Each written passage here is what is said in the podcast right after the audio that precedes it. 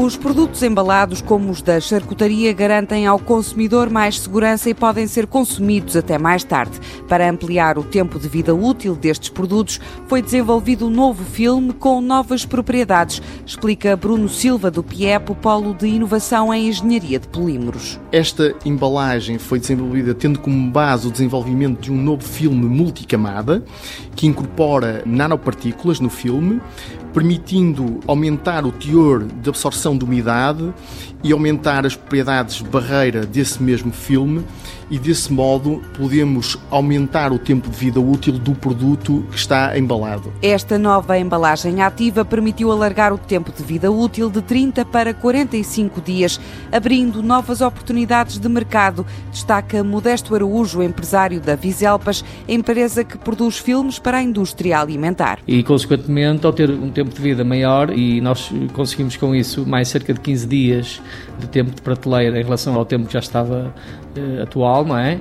E, e, com esta situação é possível que os produtores depois consigam fazer a exportação dos seus produtos para países mais longínquos, que até aqui com um prazo que tinha normalmente 30 dias não era possível. E com os 45 dias já permite ter outro nível de produto para poder exportar para países mais longínquos. Ao mesmo tempo, acrescenta Bruno Silva, este novo filme multicamada é um aliado da sustentabilidade e da diminuição da pegada de carbono. Ao conseguirmos embalar um fiambre numa embalagem e fazer com que o fiambre esteja mais tempo disponível para ser consumido, ele tem um impacto ao nível da pegada de carbono, dado que vamos evitar o desperdício alimentar.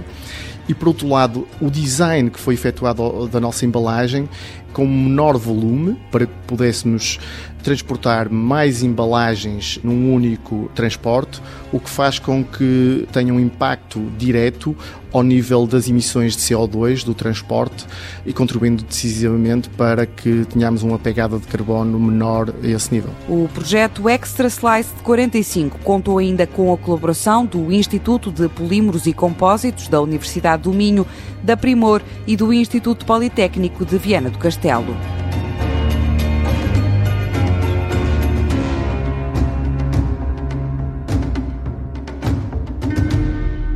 Projeto financiado pelo Portugal 2020, Programa Operacional Regional do Norte e pela União Europeia através do Fundo Europeu de Desenvolvimento Regional.